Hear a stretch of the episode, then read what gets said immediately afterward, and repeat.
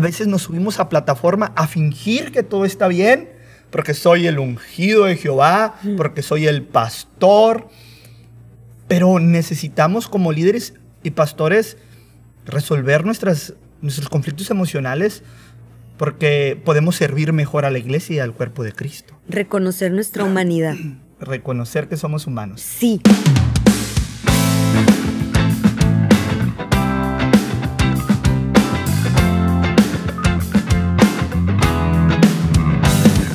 Hey, hola, ¿qué tal? Bienvenidos una vez más a mi podcast El Camino.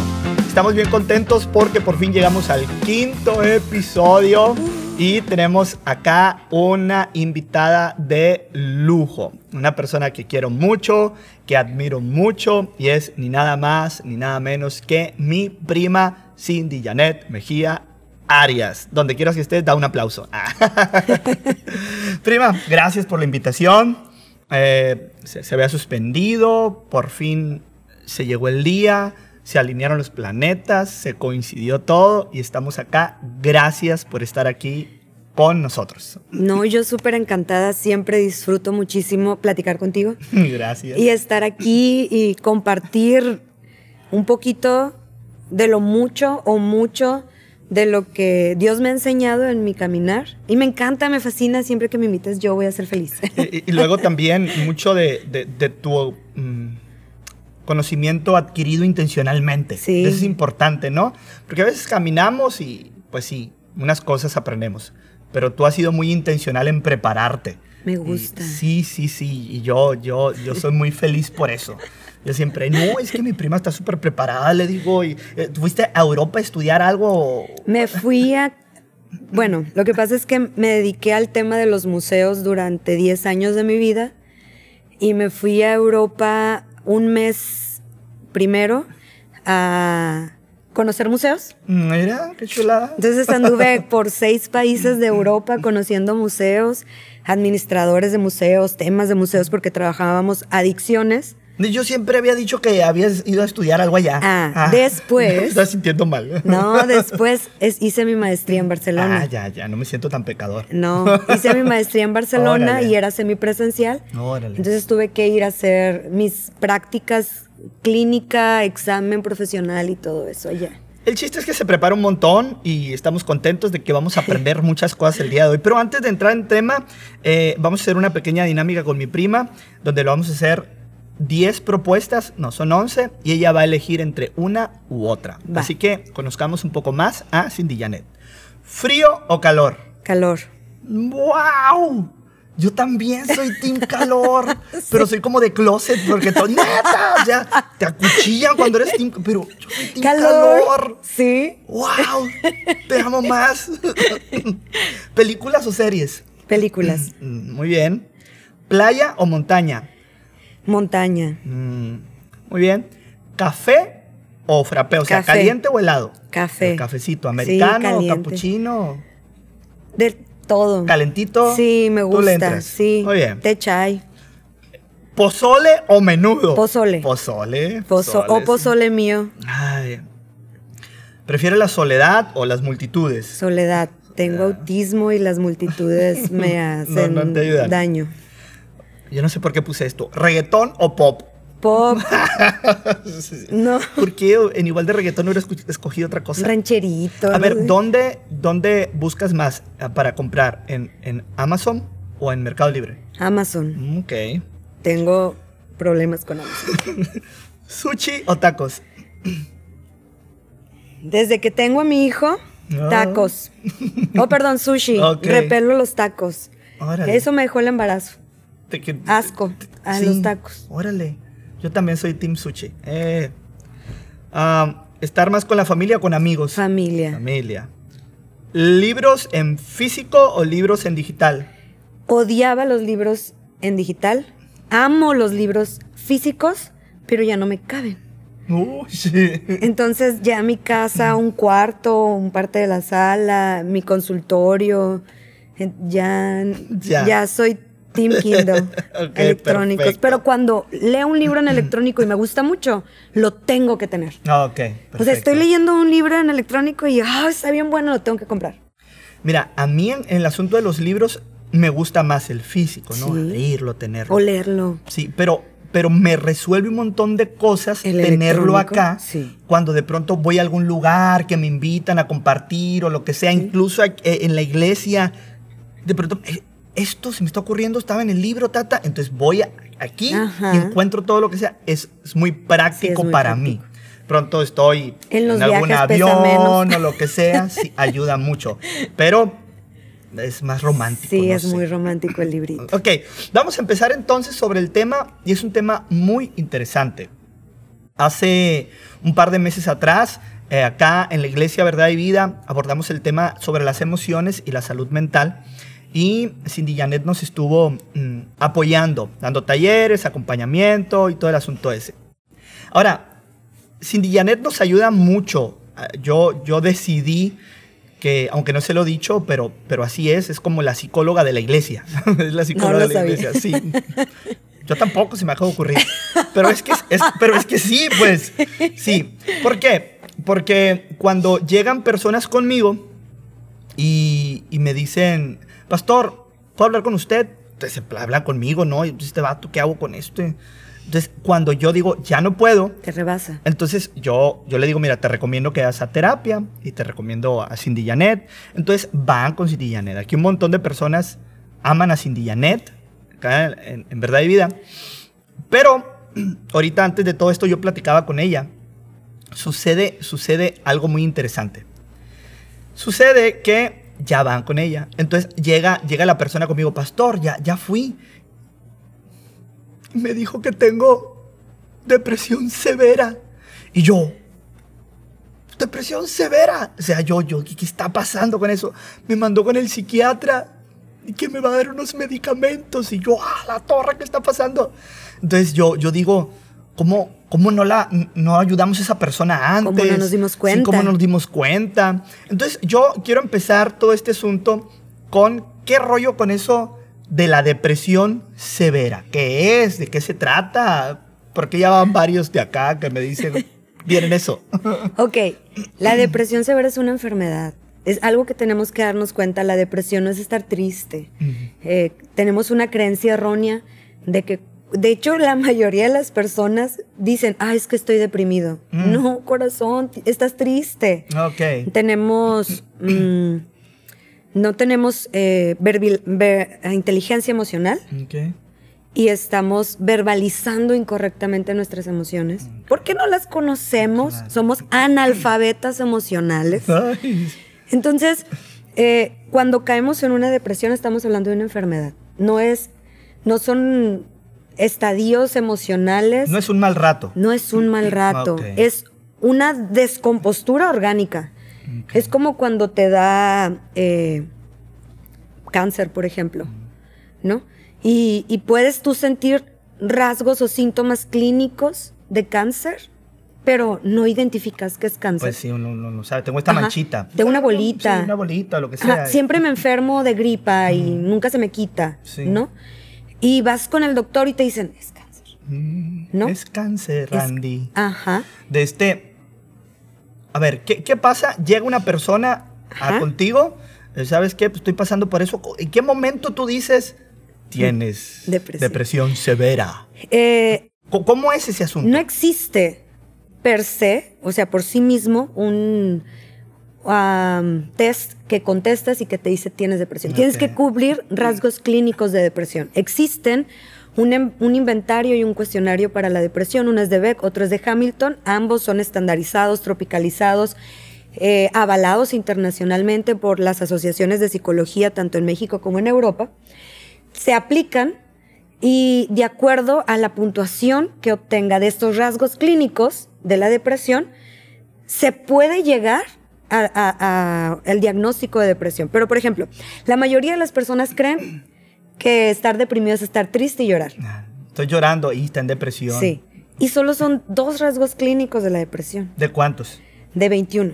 o sea, la tristeza y el llanto son dos, Dos rasgos clínicos de 21. De 21. Pero ya, por ejemplo, una persona mortal, eh, lo vemos triste y llorando y está bien deprimido el vato. Y sabes que la mayoría de las personas que tienen depresión severa no las ves tristes y llorando. las ves enojadas. Ok.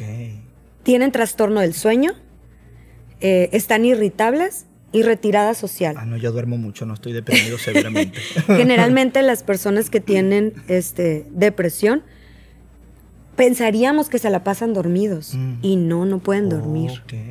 Sí se acuestan y tal vez no se pueden levantar, pero Pero dormir, no dormir. concilian el sueño. No. Oh, ok. Ajá. Entonces, estos rasgos clínicos también se evalúan de, de leve, moderado y severo. Ok. Entonces, puedo estar triste, que es uno de los rasgos clínicos, estar triste. Dos, sentir una tristeza profunda. Y tres, no poder dejar de estar triste todo el tiempo. Ok. ¿Sabes? Un otro rasgo clínico es pensamientos de suicidio. Puedo tener pensamientos de suicidio, pero no me suicidaría. Puedo tener pensamientos de suicidio y lo he pensado en hacer.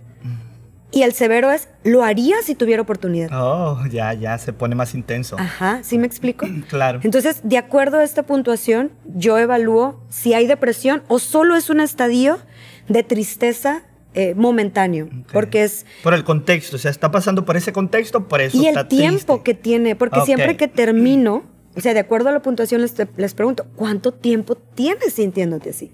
Si son más de dos meses y tiene una puntuación elevada, entonces es depresión severa. Muy bien. Ahora, ¿tú qué haces cuando te encuentras con un paciente?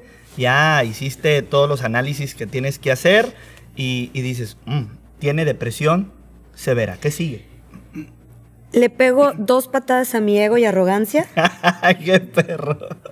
Paz, paz. ajá, y le ayudo a la otra persona a reconocer que necesita intervención médica psiquiátrica. Mm, ¿Por qué dos patadas al- a la arrogancia? Porque muchos creen que Yo porque puedo sí, yo puedo sí, sí. ayudarte a salir de ese problema y viniendo a terapia lo vas a solventar, pero no es cierto.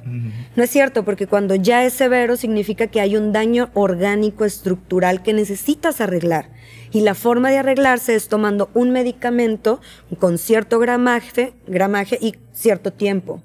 Entonces, yo les explico a mis pacientes, una droga eh, convencional te genera un pico de bienestar y un pico de malestar. Oh, La, por ejemplo, la mayoría de las personas que tienen TDA les gusta la marihuana.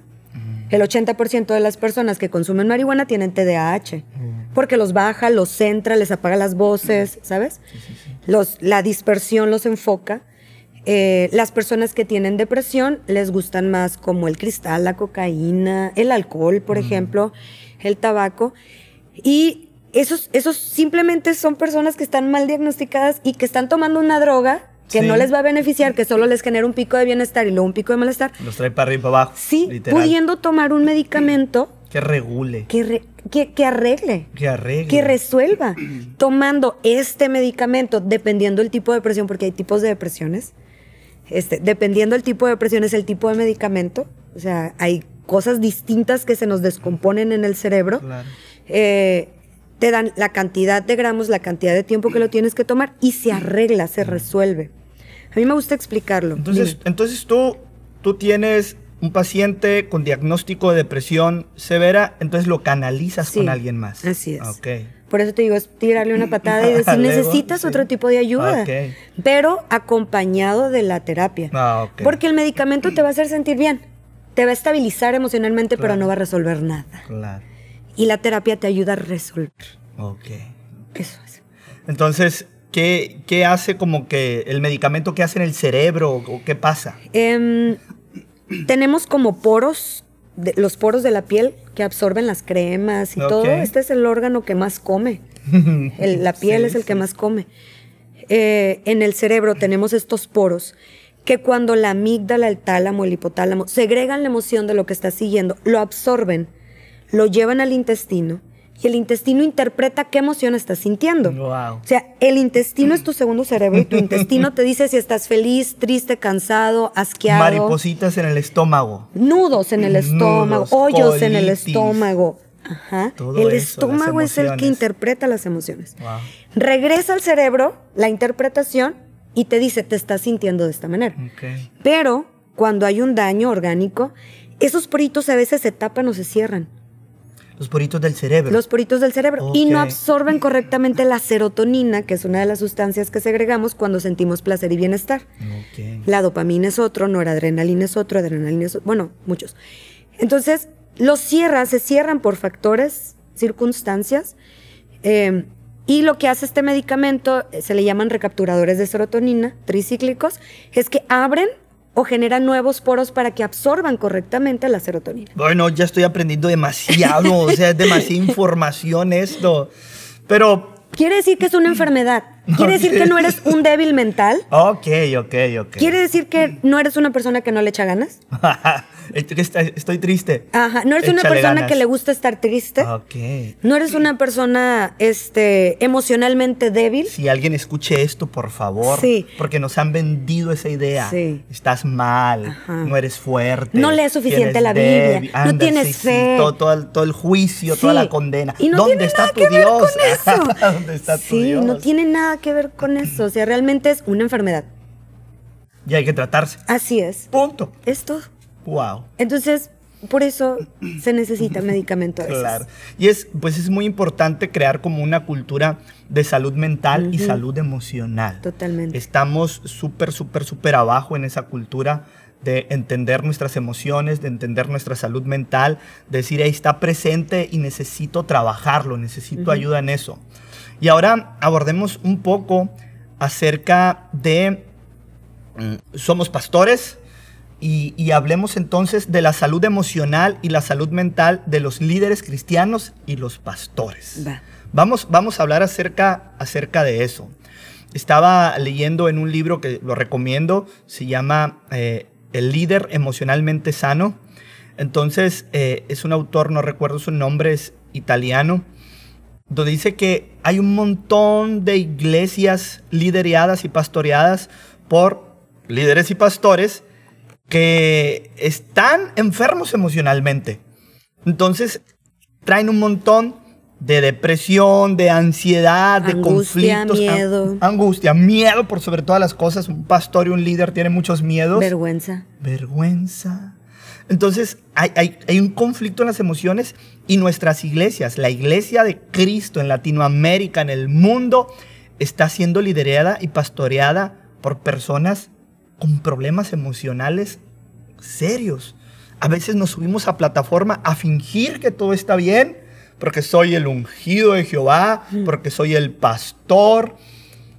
Pero necesitamos como líderes y pastores resolver nuestras, nuestros conflictos emocionales porque podemos servir mejor a la iglesia y al cuerpo de Cristo. Reconocer nuestra humanidad. Reconocer que somos humanos. Sí, yo creo que ese es el principio. Reconocer nuestra humanidad. Si no aprendemos a reconocernos seres humanos, ¿cómo vamos a reconocer a otro ser humano? Exactamente.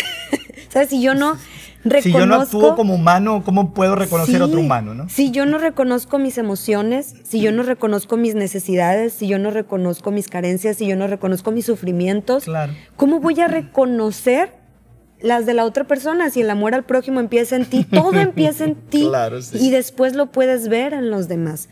Yo, cuando me comentaste, me puse a leer eh, al respecto. Ya tenía tiempo investigándolo porque mi maestría, de hecho, eh, la tesis de mi maestría se trató sobre el suicidio, Ok.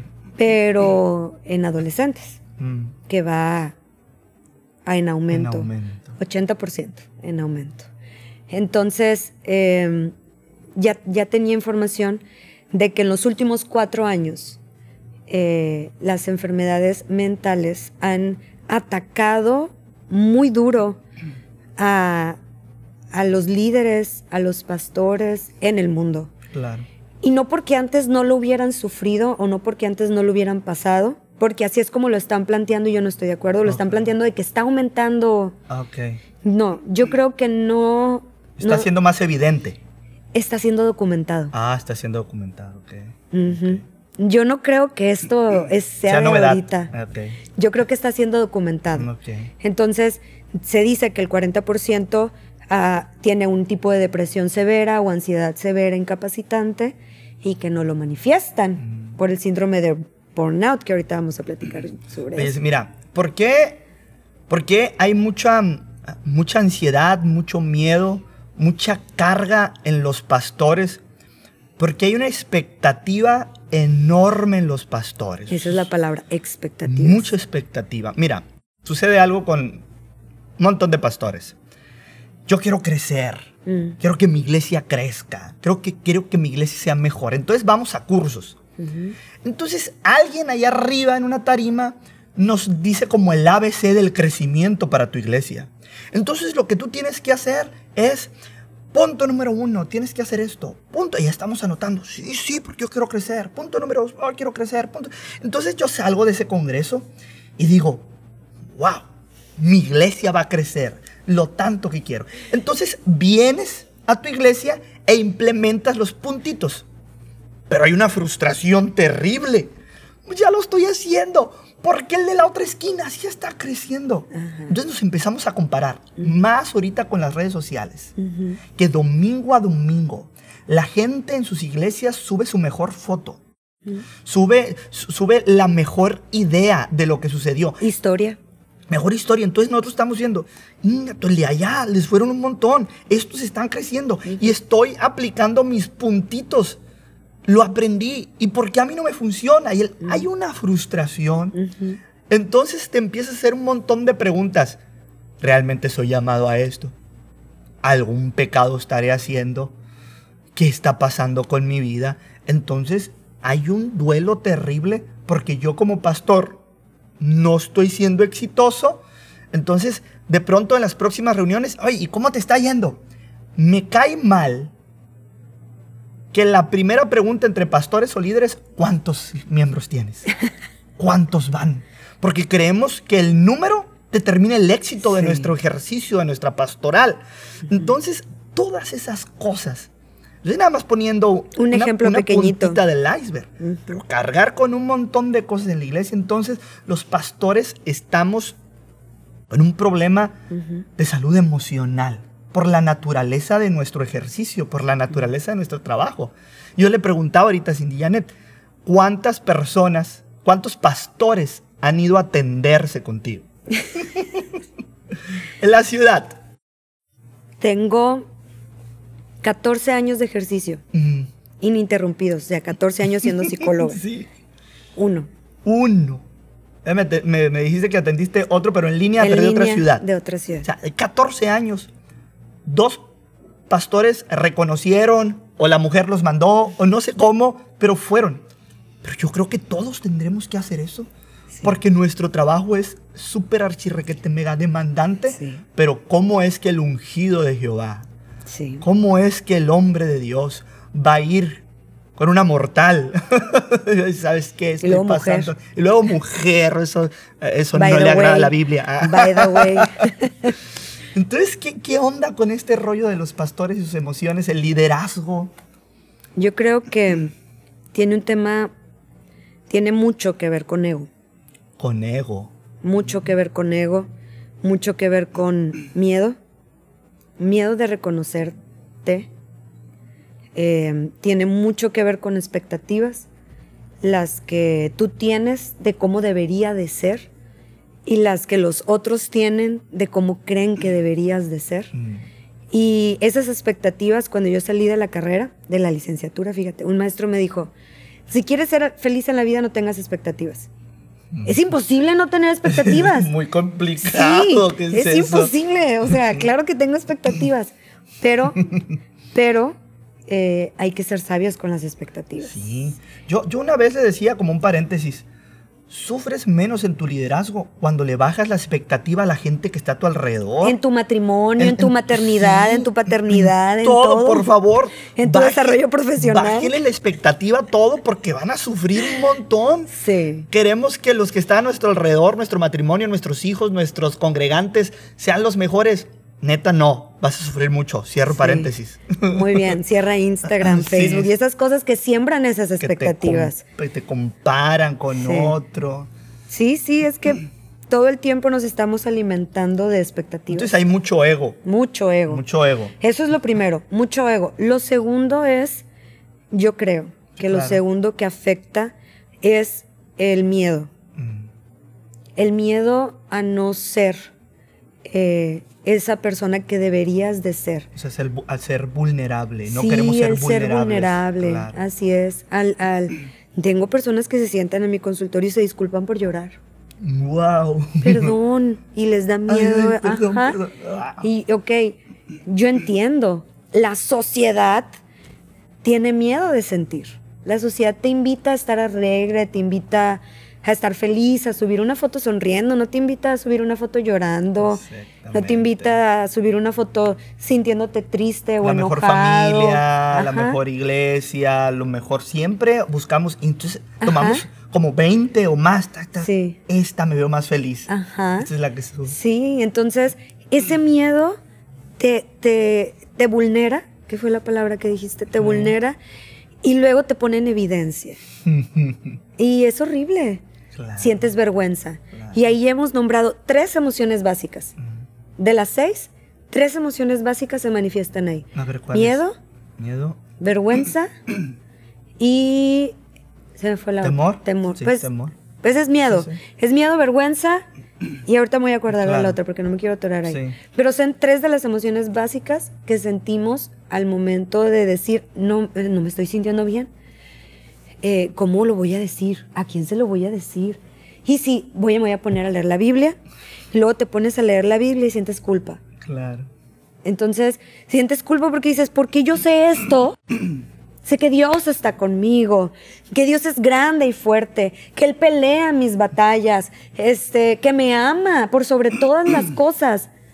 Y yo me sigo sintiendo así. Yo un montón de veces, cuando paso por mis crisis, mis situaciones difíciles y complicadas, yo hablo conmigo mismo. Ándale, ponte las pilas de Saúl, le digo, sal adelante de esto. Bien que te paras cada domingo a decirle a la iglesia, sí, adelante, Dios está contigo, avanza. Me tengo que predicar a mí mismo. Eso es Saúl. tan- Sí, es mucha culpa. Sí, eres tan bueno para decirle cada domingo a la gente, inspirarla, levantarla, animarla, disipularla. Pero cuando me toca a mí es complicado. Me toca a mí. Porque nos creemos. Semidioses. Sí, los semidioses, los, Sí. los ungidos de Jehová. So- soy el pastor de tal iglesia, soy el obispo, soy el líder y todo eso. Entonces yo creo que a las expectativas que tienen de nosotros tenemos, mm, en primer lugar, que reconocer que somos seres humanos. Seres humanos. Seres humanos que nos cansamos. Seres humanos que tenemos problemas. Pero no, yo soy un pastor y no hay descanso hasta el final. Yo soy el pastor y él renueva mis fuerzas, así que sigo adelante. Y hay tanto liderazgo y tanto pastor que necesito un descanso urgente Sí. ya, porque es muy bíblico descansar, Sí. porque es muy importante. El mandamiento más olvidado de los cristianos es ¿El día de descansa. Sí. No, no, no. El día de Pero reposo, vamos, sigue adelante. Dios te va a pagar, Dios te va a recompensar, Él renueva tus fuerzas. Reconocer que somos seres humanos, que nos cansamos físicamente, que nos cansamos mentalmente, que nos cansamos emocionalmente. O sea, bájale, como dices tú, a tu ego de que eres un super saiyajin o que eres no sé quién carambas. Eres un ser humano, pastor, líder, con un montón de debilidades, con flaquezas. Y no es que esté mal, es que somos humanos. Sí. Es que así nos hizo Dios. Y bíblicamente dice, en tu debilidad, Dios se perfecciona. Exactamente. Cuando tú no permites esa debilidad, no te va a perfeccionar Dios. Porque tú no permites. no, nosotros siempre no nos mostramos, esa eh, debilidad. Sí, totalmente. Realmente hay dos diagnósticos generalmente que se le hacen a las personas que están bajo esos niveles de estrés. Y no me refiero del tiempo, porque a veces creemos que es el tiempo, pues el pastor, que tanto tiempo le puede invertir, pues está el domingo nada más. Sí. Y el miércoles un ratito, y pues ya tiene el resto del día Sí, libre, sí, ¿no? no hace nada. No hace nada. Y no saben las llamadas, los mensajes, las idas a pastorear a las casas. Casas, hospitales, funerales, familias. Fíjate, ahorita se me ocurrió algo. A mí me pasa. a mí me pasa. No sé cómo llamarlo. A lo mejor va a ser un, un mal término y me corriges. Como una. No es como una esquizofrenia. Es cuando a veces soy una cosa y luego otra cosa. Disasociación. Pues algo así. Te disocias. Mira, lo que paso yo como pastor, a lo mejor otros pastores. De pronto, en un solo día, experimento emociones súper contrarias. Me llaman por teléfono. Pastor, ¿qué cree? Se resolvió el problema por el que estábamos orando, ya sucedió el milagro, gracias pastor, tantos meses orando, trabajando, Dios es bueno y yo neta, qué bueno, gracias a Dios, Dios es fiel. Y uno como pastor, wow, gloria a Dios, qué bueno eres. Pero literal, cuelgas. Y a los minutos... Dos segundos después. Es otra, es otra persona de tu misma iglesia, pastor. Todo está mal todo se vino abajo. Todo se derrumbó. Todo, todo, está mal. Mi matrimonio por la que estábamos orando ya murió. Uno está en un minuto, wow, qué padre, qué y de pronto, ¿Y ahora qué voy a hacer? ¿Qué va a pasar? ¿Cómo manejar esa situación? Y luego tienes que llegar a tu casa. Ah, esposa, hijos. y un montón de cosas. Entonces, pastor, líder, entiende que eres un ser humano. Eres un ser humano. Y pide ayuda cuando sientes que no puedes. Porque todos, todos, si tú, tú ahorita dices, es que yo siempre puedo, ya estás bien mal. Ego, a todo lo que da. Pero reconocer, reconocer que somos humanos. Y ahora, si tú estás escuchando y no eres ni líder y no eres ni pastor, deja de ponerle expectativas a tu pastor irreales. Es que mi pastor es muy bueno. Es que mi pastor me va a ayudar. Tenemos un problema, hay que hablarle al pastor. Él de seguro sabe qué hacer. No, no, de verdad, congregación, dejen de poner expectativas tan altas en los pastores porque nos acaban. O, o, tú ora porque Dios a ti sí te escucha. Ah, tú que estás más cerquita de Dios. Ajá, tú que estás más cerca de Dios y tú dices, ¿quién te alejó de Dios? ¿qué está pasando? O sea, ¿qué está pasando? ¿Quién te cerró la boca? Si estás a abrir. Entonces, de pronto, me hablan por teléfono. Me dice, pastor, es un gran problema. Necesito hablar con usted porque usted sí sabe qué hacer, porque usted es muy sabio.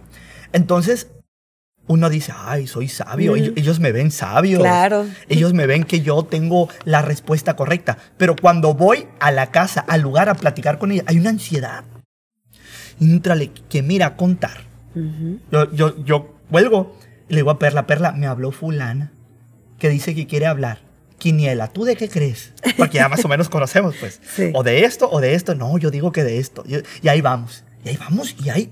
Angustia. Hay angustia, hay ansiedad. Entonces, mientras me está hablando, ¿cuál es el problema? Dos cosas.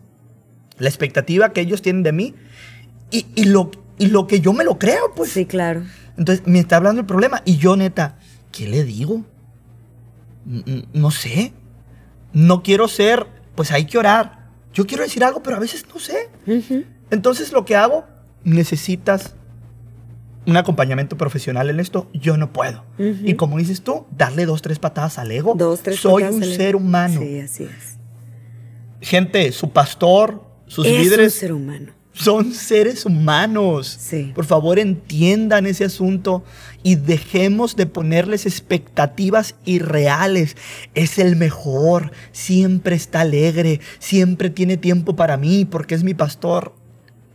Si algún corazón se está quebrando ahorita, no Qué es bueno, que se quiebre y que se quiebre bien, ¿eh? que se quiebre con ganas. Que se quiebre bien. Que se quiebre con porque Es, esas, esas expectativas, esos corazones eh, barnizados con esas expectativas te hacen mucho daño. Un montón. Te duelen, te lastiman, te, te enferman. Te enferman porque luego crees que, que eres un mal pastor, nada más porque hoy no te quieres levantar de la cama. Que eres un mal líder porque hoy no quieres ir a esa casa. Exactamente. Que eres una mala persona porque hoy ni con lo tuyo puedes. No contesté. No contesté. o sea, no estoy de humor y está hablando. No quiero contestar porque soy un ser humano. Ahorita estoy batallando con mis broncas. Pero la culpa aparece. La culpa. la culpa.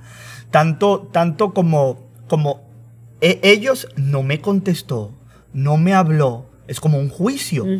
Pero luego yo no le contesté, no fui.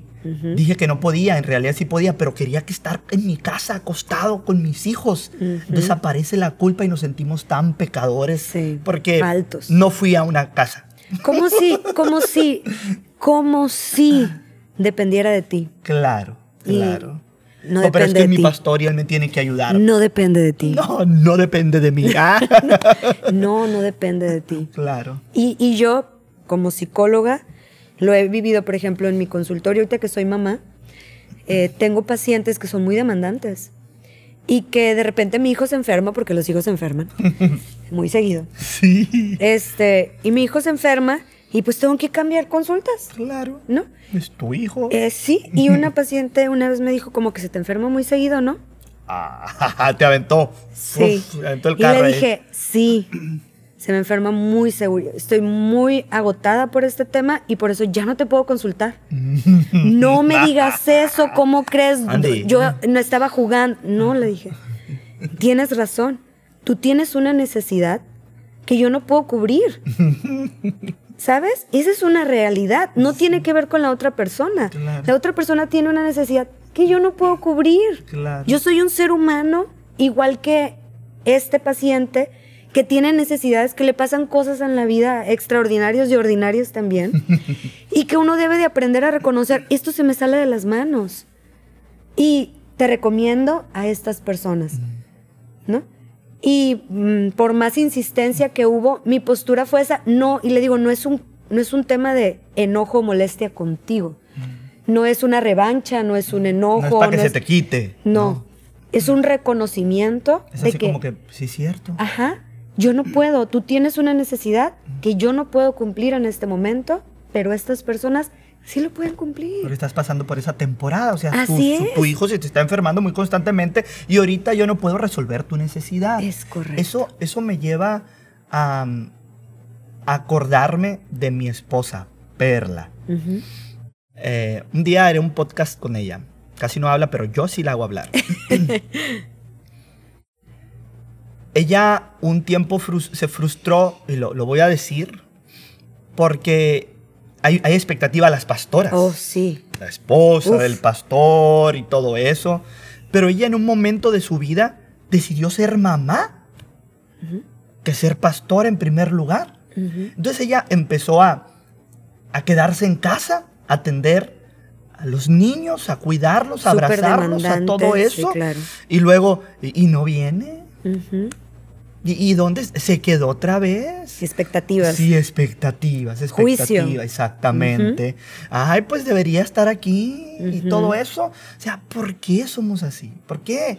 To- y son temporadas. Son temporadas. En la vida, son temporadas. Sí. Y, ella, y ella se frustraba, es que yo necesito Ser mamá. Sí, sí, yo, yo- yo tengo a mis hijos, ¿qué Sí. hago? Y otra parte, es que no estoy yendo, es que no estoy ahí, entonces es complicado el asunto. Se le llama congruencia. congruencia. Se le llama congruencia cuando eres congruente a tus temporadas, hay sanidad.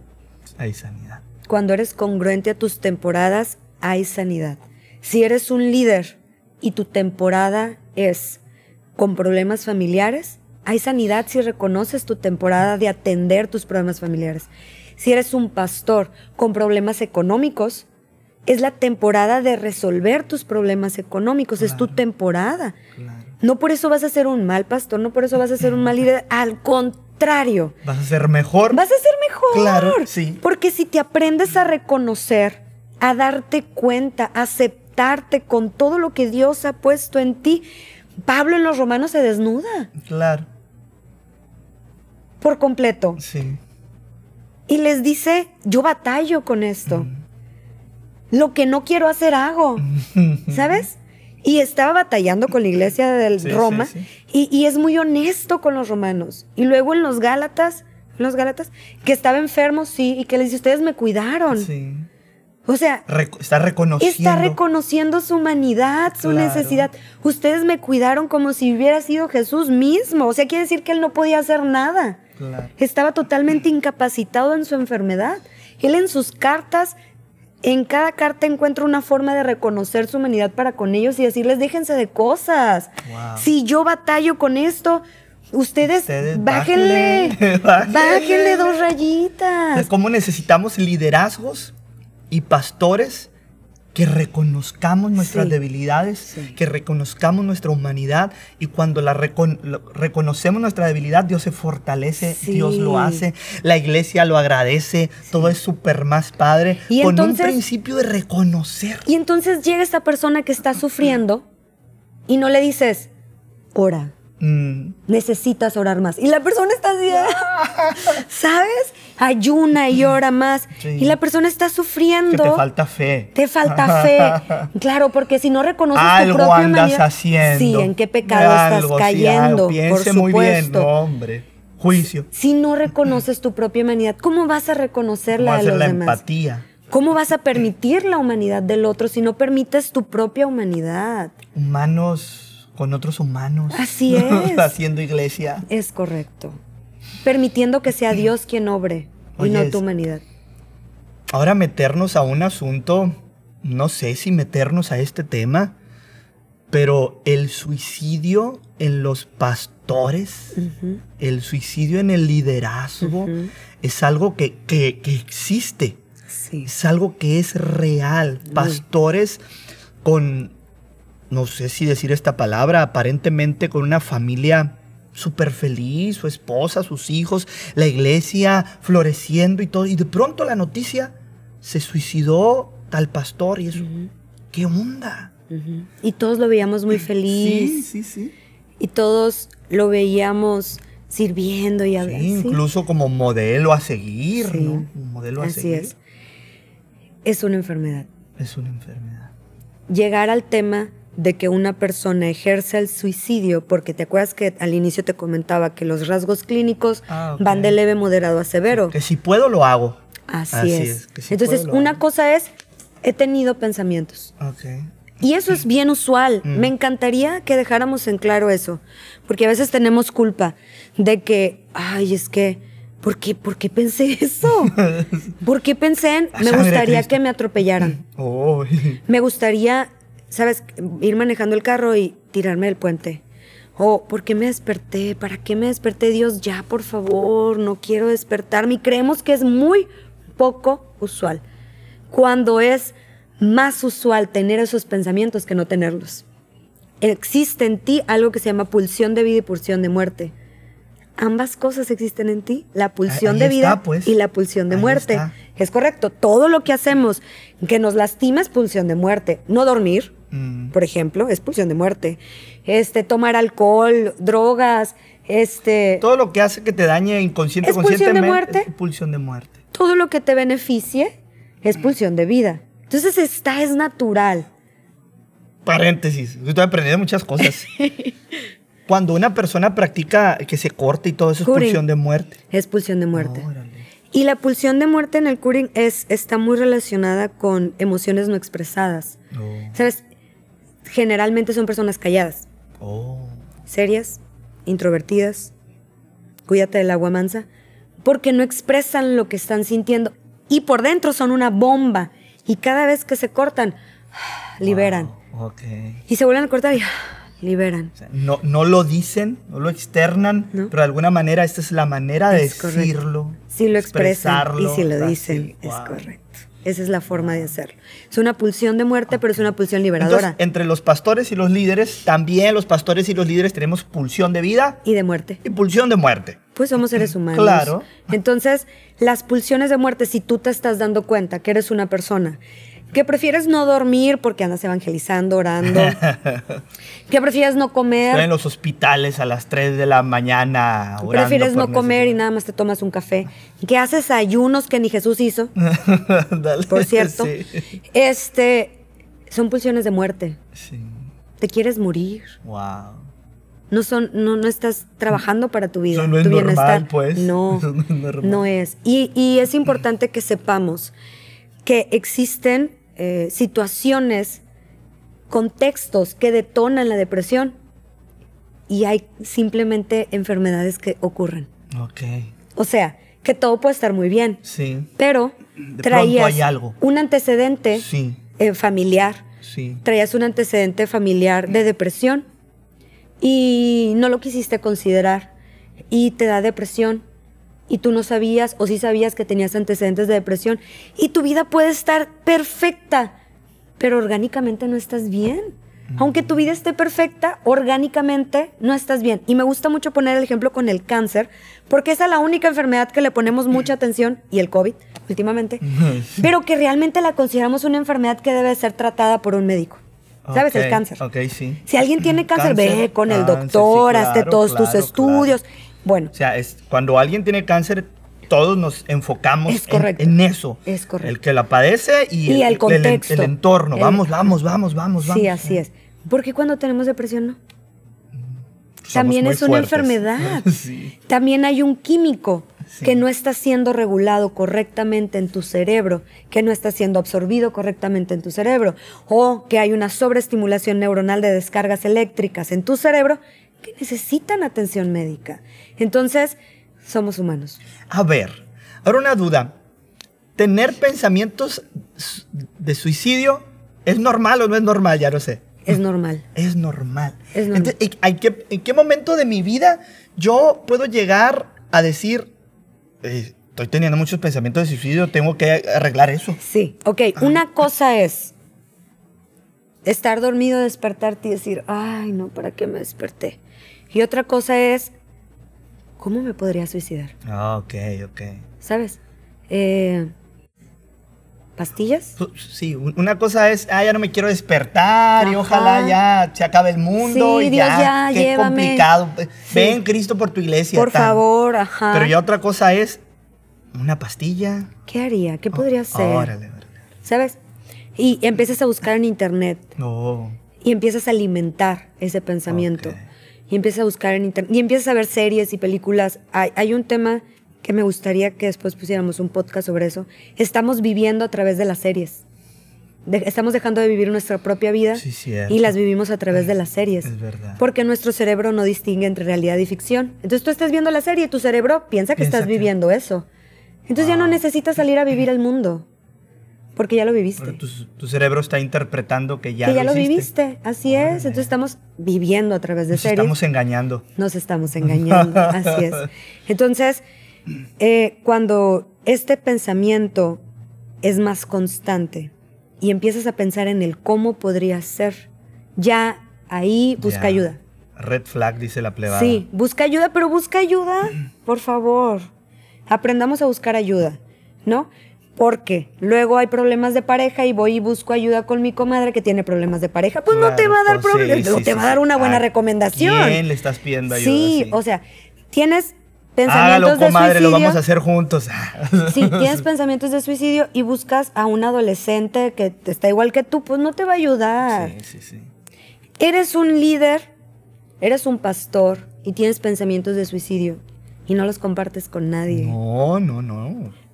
¿Cómo lo voy a compartir si yo soy el pastor? Ojo, Claro. Ese Ni si- es el tema. Ni siquiera depresión. Ese es Ni el siquiera alguna debilidad. Nada, nada, nada. ese es el yo tema. Soy el, Yo soy el pastor. yo soy el pastor. ¿Cuál es el problema en el liderazgo y en los pastores? Que no lo comparto con absolutamente nadie. Porque hay mucha culpa. Sí. Hay mucha culpa alrededor, mucha vergüenza. Cuando, cuando es algo natural o normal que podría Sí. darse, pero que si está incrementando, necesitas ayuda. Claro. Si ven creciendo, necesitas ayuda. Claro. Reconocer que somos humanos, de carne y hueso, con un montón de problemas y con un montón de situaciones. Así Sí. que... Y si tienes un conflicto de que la psicóloga sea mujer, ve con un hombre, ¿sabes? Sí. Y si fuiste con un pastor y el pastor te dijo, ora más, lee más la Biblia, muchas gracias pastor, pero ahí no está la respuesta a lo que está sucediendo. Claro. No es porque Dios no te vaya a ayudar, es que Dios hizo la ciencia para ayudarnos. Existe, la psicología es una ciencia. Tenemos que acompañar la oración y la lectura con más cosas. Toda la Biblia habla y dice que busque sabiduría y ciencia. Así dice Sí, Eclesiastés, Proverbios, Salmos, Sí. Que busque sabiduría y ciencia, que busque sabiduría y ciencia, que pida sabiduría y ciencia, que no te dé vergüenza pedir sabiduría y ciencia, porque Dios la creó Claro. para tu bienestar y para mi bienestar. Sí, en, en mi podcast pasado hablaba de que somos seres trifuncionales. espíritu, qué bueno que oras y que lees la Biblia, espíritu, pero también somos alma y también somos Cuerpo. cuerpo. Y el cuerpo se enferma. Claro. El claro. cuerpo se enferma. Sí. Y, y esos pensamientos, am, yo lo explicaba cuando eh, hablamos sobre emocionalmente en la serie sí, pasada sí. aquí en tu iglesia, que nuestros pensamientos son corpóreos. Sí. Entonces, nuestros pensamientos son automáticos.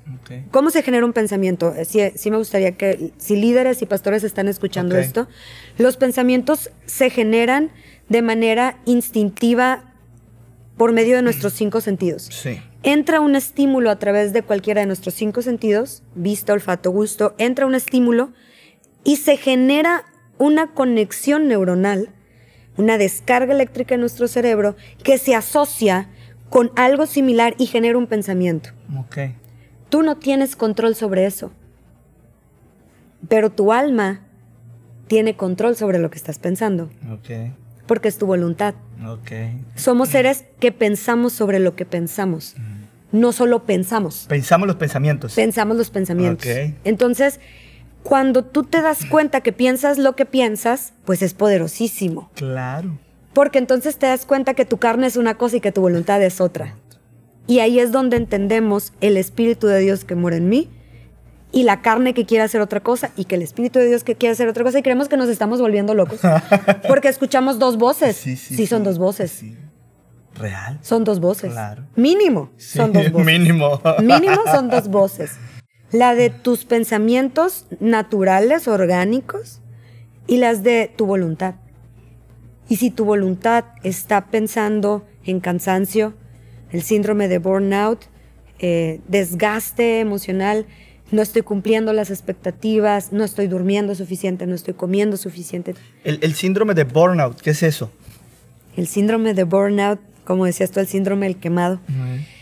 El síndrome del burnout es cuando estás en una línea en donde por más que duermes, no descansas. Por más que comes, no te satisfaces o no te da hambre. Tu cuerpo está tan agotado, o, o síndrome de fatiga crónica, tu cuerpo está tan cansado que no importa que estés acostado en Vallarta con una margarita en la mano, no importa, estás cansado. Estás cansado. No, no Hay un restauras. desgaste No restauras. crónico, emocional y físico. Es correcto. ¿Cuántos líderes y pastores estaremos en esa situación? Pero Dios es nuestra fortaleza. y, no somos intencionales nosotros, somos responsables Es nosotros. correcto. Y sí es nuestra fortaleza. Sí, claro, Entonces tienes que dejarte caer en él. claro. Y, y yo, yo necesito hacerme responsable de lo que me está Es sucediendo. correcto. De lo que estoy pensando, Entonces sintiendo. tengo que ser intencional en buscar ayuda. Porque, porque también vamos a la palabra de Dios. Entonces decimos que Dios nos dio espíritu de poder. Dios nos dio espíritu de amor. Y Dios nos dio espíritu de dominio propio. Entonces nos encanta predicar y enseñar que somos una iglesia, que tenemos espíritu de poder. Él nos dio poder y andamos empoderando a todo mundo para conquistar las naciones. Luego también tenemos un espíritu de amor y amamos a Dios y amamos a las personas y eres bienvenido porque amamos a todo mundo. Pero le paramos el discurso cuando tenemos un espíritu de dominio propio. Dios puso en nosotros dominio propio para resolver un montón de situaciones en nuestra vida con nuestro dominio propio. Tenemos que ser intencionales. Dominio propio en tu alimentación, dominio propio tu descanso. en tu descanso, dominio propio en tu ejercicio saludable, En tu dominio recreación. propio en tu recreación, dominio propio en tus emociones, dominio propio en tu agenda, porque somos seres humanos y necesitamos ejercer el dominio propio para nuestra salud integral. A mí me encanta hablar del dominio propio como si fueras un futbolista. Oh, Cuando alguien es un buen futbolista, dices que domina bien el balón. ah, ok, sí. ¿Sí o no? Sí, sí, sí. Es que domina muy bien el balón. Claro. ¿Y por qué domina bien el balón? ¿Cómo es que llegó a dominar bien el balón? Mm. En primer lugar, por un talento natural, pero luego, pues, por un montón de práctica y entrenamiento, ¿no? Ajá. Dices, pues el balón es redondo, reconoces el Ah, balón.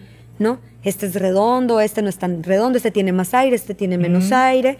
Si lo pateo así se va para un lado, si lo pateo así se va para el otro. El chanfle, la comba y todo eso. Ajá, y todo eso se consigue pasando tiempo con el balón. Wow, es cierto. Dominio propio es eso. Pasar tiempo contigo mismo, Wow. reconocerte, Sí. saber tus formas, saber cómo sí, cómo no, cuándo sí, cuándo no. No negarte a lo que No, somos. si no tú negar- sabes que si te pegan así, ya sabes que vas a responder de esta manera. Eso es dominio propio. Claro. Entonces evitas ciertas Sí. circunstancias. O sea, ¿para qué voy? Sí. Si ya me conozco. Ok, dominio propio. Dominio Sí, propio. sí. Eso es dominio propio. Fíjate que yo, yo he estado como que usando el dominio propio o conocerme. ¿En qué momento estoy? Cuando estoy bien cansado y, y está una iglesia que me espera eh, y yo digo, ¿para qué salgo? Si ahorita le voy a hacer mala cara, no le voy a contestar bien, no le voy a atender bien. Hermano, ahorita no puedo. Ujú. Gracias. Dominio propio. Sí, y yo, yo al principio me sentí un mal pastor porque dije, no, pero no puedo. Ujú. ¿Qué hago? Me forzo y hago las cosas mal. Sale peor el asunto. Ujú. Dominio propio. Dominio Es propio. tan básico, pero a veces tan complicado. sí. Sí, es muy básico, pero no nos lo han enseñado. Así es. Es, esa es la Sí, alfabetización espíritu- emocional. Espíritu de poder, espíritu de amor, pero espíritu de dominio propio también Sí. nos dio Dios. Y hay que usarlo por el amor de Dios para hacer un mejor liderazgo, una mejor pastoral, Congruentes congruentes en lo que somos. para estar vivos y sanos. Muy importante para Si estar estamos y vivos y sanos, podemos ayudar a las personas a que estén vivas y sanas. Si yo no estoy sana, no voy a ayudar a las personas que estén Claro, sanas. claro. Si yo no estoy viva, voy a andar matando a todos los demás. Herido y dejando un montón de amargura y sangre por donde quiera que pasas, ¿no? Es correcto. Necesitamos tantos líderes y pastores que tengamos mm, mayor cuidado, mayor atención a nuestra salud mental, a nuestra salud emocional, por amor a la iglesia, por amor a la igle- a la iglesia. Hay un autor, Augusto Curí, creo que te mencioné de él, Sí. que tiene un libro que se llama El líder. Ay, se me muero ¿El, con mejor líder de la historia? El mejor líder de la historia. Algo así. Aquí lo tengo, pero Sí. yo eh, los nombres se me dificultan, Sí, sí, no crean no- que mi no memoria es lo mío, no es lo Sí, fuerte. sí, me reconozco. Claro, sí, en tu Me humanidad. reconozco La mi humanidad. No, No se- se no se acuerda de acuerda las del nombre cosas. del libro. Para eso se apuntan cosas. El líder más grande de la historia. Kindle, Ah, Ahí está. de Augusto Curí. Él habla aquí de que somos idiotas emocionales. Idiotas emocionales. Wow. ¿Y por qué somos idiotas emocionales? La palabra idiotez viene del ignorancia. Ok. Es un sinónimo. Ignoramos nuestras emociones. Sí. Wow. ignoramos nuestras emociones. Vamos el por el, mundo problema. ignorando nuestras emociones. Y ahí está el enorme problema. ¿Cómo, cómo, Les, les enseñamos a las personas a leer la Biblia. Eh, Les enseñamos a las personas a orar. Estuvo bueno, faltó un cafecito acá. Sí. Eh, les enseñamos a las personas quién es Dios. Pero son idiotas emocionales. No saben quiénes son ellos. Sí, cierto. Sí. No saben sus propias necesidades. no les enseñamos a las personas a reconocer las emociones. A reconocerse. Claro. O aceptarse. Este, esto soy. Y es que reconocer Conocer. es un doble conocimiento. Ok. Eso es reconocer. Conocer. O sea, me conozco, pero luego me vuelvo a ver. Ok. Y luego me vuelvo a poner atención. Y eso es Conocer. reconocer. Entonces, no seamos idiotas emocionales. No, no, Tengamos mayor conocimiento de nuestras emociones. No Todos ignoremos. pasamos por emociones. La vida son emociones. Ujú. Estamos diseñados con emociones. ujú. Pues suena como muy lógico. Pues hay que reconocer las emociones, ¿no? Cuando- Porque ahí están. Cuando Alfredo lo iban a operar, Mm. yo entré en depresión. Y yo rapidito pues me di cuenta de mis rasgos clínicos. Este, y dije, estoy en depresión. ¿No? Y le dije a Alfredo, a mi esposo, Quiero, quiero que pongas contexto tal vez para quien no sabe de eso. Ah, ok. Sí, estamos hablando con gente desconocida. Muy bien. Contexto. Mi esposo nació con una doble lesión aórtica. Eso significa que tenía una membrana en una válvula del corazón y que le fue dia- mal diagnosticada cuando era un niño. Al no tener un buen diagnóstico, le dijeron cuando estés más grande te vamos a operar. Pero si lo hubieran diagnosticado bien de niño, lo hubieran operado de niño, le hubieran quitado la membranita y su válvula, Tan tan, todo bien. todo bien. Lo mal diagnosticaron. Lo mal diagnosticado. Llega a- con otros doctores, con otros estudios, le hacen el diagnóstico correcto, pero su válvula ya no funciona. Y al ser una operación que se debió haber hecho de niño, los, los cardiólogos que tienen experiencia para hacer ese tipo de cirugías son en niños, Mm. no en adultos. Es raro. pediatras. Sí, es raro que llegue un adulto con esa car- ese, eh, cardiopatía, con esa enfermedad. Entonces, estábamos en ese proceso de que él tenía que ser operado este, del Una corazón. Pues riesgosa, ¿no? De las tres que existen en el mundo, de las más riesgosas, una de ellas es la que la de corazón abierto. Entonces casi por nada entraste en un conflicto tú. Sí. Entonces, Pensaste que se iba a morir. sí y no. Ok, Sí en mi humanidad y no en mi espíritu. ok. Porque cuando yo conocí a Alfredo, antes de ser novios, me soñé con dos hijos. Órale. Entonces yo le decía, Dios, nada más me has dado uno. Ah. El segundo es la promesa de que no se me va a morir. Ok, esa es, otra tu fortaleza. Sí, esa fue mi, esa fue mi fortaleza. es tu bandera de fe. Y, y ese sueño fue hace bien. siete años. Wow. Y ni novios éramos. Y me caía mal. Por cierto, paréntesis. Entonces, estábamos en este proceso. Fue un año de estudios, doctores, viajes, desgaste, mucho, mucho apoyo por muchos lados. Mucho apoyo. Muchas oraciones, muchas personas. Y de todas maneras se sentía muy feo. Claro. Se sentía muy doloroso. ¿Por qué?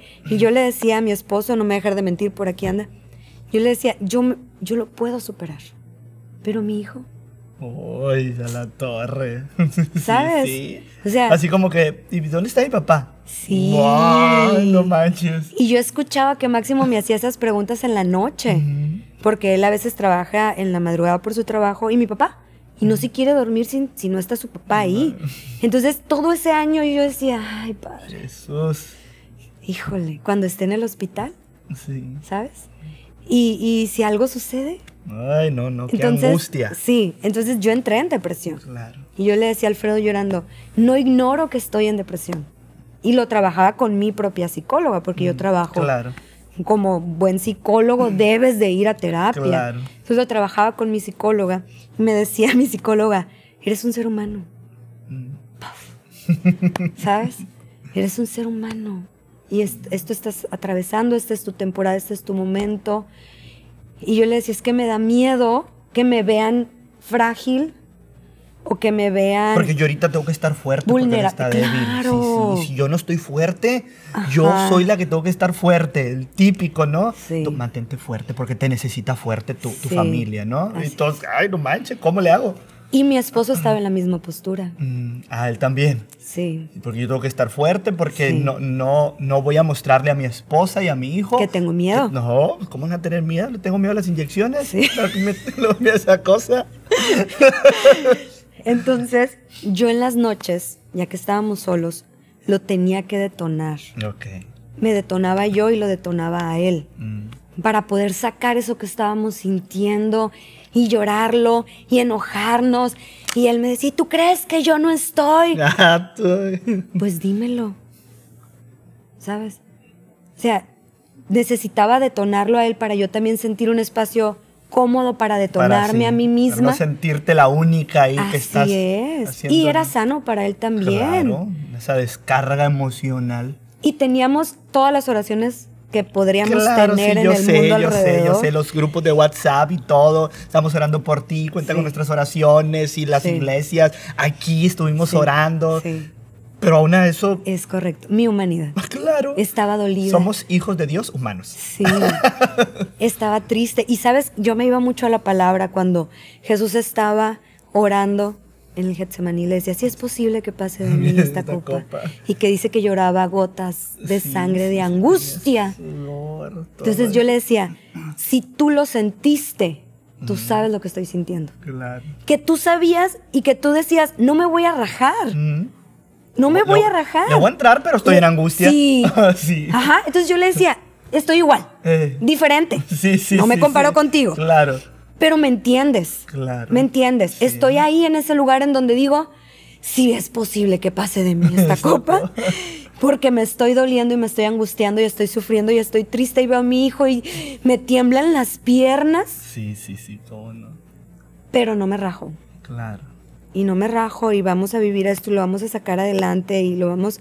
Enfrentar las emociones. Sí. Ahí están y las enfrento, no las ignoro, no las reprimo. Ahí está mi temor, ahí está mi angustia, ahí está mi dolor, pero le voy a dar. Sí, y lo hablaba. Y entonces, entonces ahí sí le voy a dar porque Dios está conmigo. Sí, reconociéndome. sí, claro, lo voy a enfrentar porque no estoy solo. No es que Dios está conmigo, no hago nada. Ajá.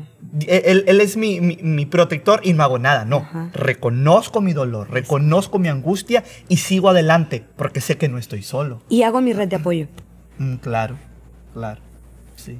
Necesitamos una red de apoyo. Claro. Que, que me pueda escuchar en mi humanidad. Eh. Que sepa que soy el pastor, la pastora, la psicóloga y que me escuche y que no me juzgue. ¿Y cómo necesitamos en, en las iglesias los pastores y líderes redes de apoyo? ¿Sí? Vengo a hablarte no como el pastor empoderado, el presbítero, el obispo, no, vengo a hablarte como el humano que soy. Así es. Tengo esta bronca.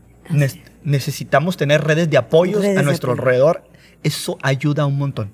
Tú, tú, tenías tu red de apoyo. Yo tenía mi red de apoyo y todos necesitamos esta red que me escuche, no con la investidura. No, no, no. Que me escuche con mi humanidad. Es un lugar seguro para ti. Claro. Yo le decía, y aquí te los voy a llorar. Yo le decía a Oscar, a mi hermano, y a una amiga, eh, les decía, he observado que la vida es, va haciendo equilibrio, ¿no? Mm. Hay vida y muerte. Mm. Y yo observo que cuando hay vida, pues de repente la muerte está cerca y hay estos equilibrios. No soy Dios, pero puedo observar que de repente se presenta esto. Y al mismo tiempo que Alfredo estaba atravesando por esta situación de corazón, Sammy estaba atravesando por esta situación del corazón, el hijo de Gadiel. Sí, sí, sí, sí, sí, sí, claro. Al mismo tiempo esa. Wow. Al mismo tiempo. Los mismos días iban a ser operados los dos. Qué locura. Un bebé. Sí. ¿Nueve meses? ¿Seis meses? Yo creo que seis meses. ¿Seis meses? Sí, sí. Un sobrino. y mi esposo. Y yo le decía a Dios, reprendo este pensamiento. Sí, porque es muy cruel una comparación o quién sí, quién no, no. Reprendo este pensamiento eh, y yo te ruego porque no sea nada de lo que estoy pensando en mi mm. miedo, en mi humanidad, en mi ignorancia, en mi... Y, yo lo tuve que compartir porque yo no quería cargar con eso. Sí, sí, sí. Y lo compartí con mi, con mi hermano y lo compartí con mi amiga. Y les dije, solo escúchenme y no me digan nada porque no necesito que me digan nada. Solo escúchenme. Es todo. A veces, a veces solo necesitas a alguien que te escuche. Nadie te va a resolver algo que tú tienes que resolver y que sabes tal vez cómo se resuelve, pero necesitas ser escuchado. Y, si tú escuchas a alguien, no te sientas obligado en decir algo. Nada. Mejor quédate callado, a veces es mejor. Así es. Entonces, a veces si tu red de apoyo solo es alguien que te va a escuchar, es la persona ideal, es perfecta ámala, abrázala y agradecele por ser una escucha activa, ser una escucha empática y que solamente te escuche tu humanidad. Sí. Tu dolor, está escuchando tu angustia, está escuchando todo eso. Sí. Y ya con eso. Sí, eso es un gran avance, es un oro molido. Pues liberas un montón. Al final, bendito sea Dios, para cerrar el testimonio, los dos están con vida con sanidad, los dos están bien. Claro. Están ya del otro lado, gracias a Dios, en esos temas son un milagro de Dios. tus emociones. Es correcto. Mis miedos. Tus miedos. Mis angustias, eh, mis dolores, aún con todas las investiduras que uno pueda tener, hay que reconocer la primera. Claro. La que Dios nos dio es esta. Esta. Él, nos diseñó así. Así, así nos hizo Él. Desde la punta de nuestra es idea de Dios hasta la punta de los pies tenemos terminales nerviosas. No tenemos más que terminales nerviosas. Nos hizo para sentir. Sentimos por todas partes. Si para algo nos hizo, fue para sentir. Claro. No evadas lo que sientes. Pues como una gran conclusión de todo esto, necesitamos reconocer que somos seres humanos. Sí, somos pastores, sí, somos líderes, sí, tenemos un llamado, sí, Dios nos ha regalado dones y talentos increíbles, pero de todo eso somos carne, somos hueso, somos humanos. Emociones. Y tenemos que reconocernos. tenemos que reconocernos. Busca una red de apoyo. Sí. Un lugar donde pueda ser escuchado o escuchada abiertamente, sin juicio. Esa es una recomendación muy, muy importante. Claro. Reconocer, darle dos patadas al ego. Así es. Tener una red de apoyo, porque necesitamos una red de apoyo. Dirá, diría Marcos Vidal, no son muchos, pero Dios los puso ahí. ¿Qué le hace que no sean muchos? Sí. Pero que tengas dos personas que te estén escuchando, que no digan nada, es súper saludable. Es correcto. Súper saludable. Si tú estás observando con este podcast que hay depresión, que hay ansiedad, que hay este um, el síndrome de burnout o que hay... Estoy seguro, el síndrome ese, ush, ush. No sé si algún pastor diga no tengo eso, es- pero yo creo que todos andamos con eso por, por la demanda tan exigente y la expectativa tan grande que tenemos los pastores. De hecho, quiero meterme acá un poquito. eh, eh, pu- pueden hacer preguntas, ¿verdad? Pueden hacer preguntas. Acá Sí. en, el, en, el, en el podcast hay, hay- hay una parte ahí donde tú puedes preguntar y nosotros vamos, vamos a contestar. Contestar, Ujú. Porque es un tema que hay mucho para dar. Es un Sí. tema muy importante que lo pongamos sobre la mesa. Oramos porque amamos la iglesia. Amén. Amamos la iglesia. Es la novia de Cristo. Y, y queremos mejores iglesias. Y eso tiene que ver con pastores que se reconozcan. Sanos. Con pastores que se reconozcan humanos. Pues pastores que, que le demos dos, tres patadas al ego. Que diga, este soy en realidad. y, y pedir ayuda. Oro porque tiempo después me digan, hay más pastores atendiéndose. Hay más pastores que estamos reconociendo nuestra humanidad. Hay más pastores que queremos ser eh, más sanos emocionalmente, más completos. Qué bueno que oramos, qué bueno que vamos a la palabra de Dios y que ayunamos, pero qué bueno que también nos preocupamos por nuestras emociones. Eh, y, y- y yo oro por, por un liderazgo en nuestras iglesias sano sano. Lo necesitan nuestras iglesias, lo necesitan nuestras familias y, y gracias. Gracias por este tiempo, gracias por compartirnos mm, todo esto. Es un montón. Voy a tener que escuchar como 10 veces este podcast para todo lo que dijiste, pero también gracias por ser vulnerable, por, por abrir tu corazón y creo que aprendemos mucho, mucho en todo esto. No sé si quieras decir algunas palabras finales. Busquemos ayuda. No seamos necios, no seamos insensatos, no seamos soberbios, no seamos hipócritas. Qué fuerte. Sí, sí. No seamos sepulcros blanqueados, queriendo poner cargas en nosotros que ni siquiera nosotros podemos Claro. llevar. Busquemos ayuda, seamos... eh, Jesús se asió de doce. Así es. Se acercó a doce, no fueron uno, no fueron dos, fueron doce. Doce. Y de esos doce había otros más cerquita Claro. Y les contaba. Y les decía, Sí, sí. este, lloren por mí porque estoy angustiado. Sí. Y los veía llorar y él también lloraba. Claro. Como cuando falleció Lázaro. Sí. Entonces, busca ayuda. Si tú observas que estás teniendo algunos de estos rasgos clínicos, los menciono. Tristeza, eh, llanto, eh, retirada social, que ya no quieres estar en ningún lugar, ya no quieres compartir con nadie, trastorno del sueño, culpa, sentimiento de castigo, eh, inestabilidad física, eh, trastorno del sueño, irritabilidad, trastorno de tu apetito, comes mucho, no comes, eh, apatía, eh, insatisfacción sexual o no deseo sexual. Esos son algunos de los rasgos clínicos, creo que la mayoría, que están relacionados, por ejemplo, con la depresión. Con fatiga crónica están los rasgos de que duermes pero no descansas, Mm. eh, no te da hambre, em, sientes un, un- un hoyo, algo apretado en tu cuerpo, generalmente está relacionado con contracturas, necesitas atenderte, Claro. necesitas ayuda. Entonces reconoce que necesitas ayuda, pídela, donde tú quieras, pero Claro. pídela ayuda. Claro. Con eso me gustaría cerrar. Muy bien, pues de esta manera estamos terminando este tiempo de, de po- podcast, de estar hablando sobre las emociones, sobre el ejercicio de liderazgo en la iglesia, los pastores, los líderes. Seamos más intencionales en cuidar nuestra salud emocional. Hay que reconocernos y hay que pedir ayuda, hay que tener una red de apoyo. Así que deseo que Dios les bendiga. Bye bye. Gracias Bye. por escucharnos.